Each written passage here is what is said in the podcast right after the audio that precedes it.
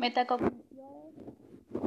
Que aprendí sobre los regímenes que otorga el conjunto de derechos y obligaciones, como también estos presentan modificaciones dependiendo su grupo, moral o física. ¿Cómo lo aprendí? Realizando una investigación sobre los derechos y obligaciones que tienen las personas físicas y morales. ¿Me sirve lo aprendido? Sí, pues así puedo reconocer el grupo al que pertenecemos y lo que abarca cada uno.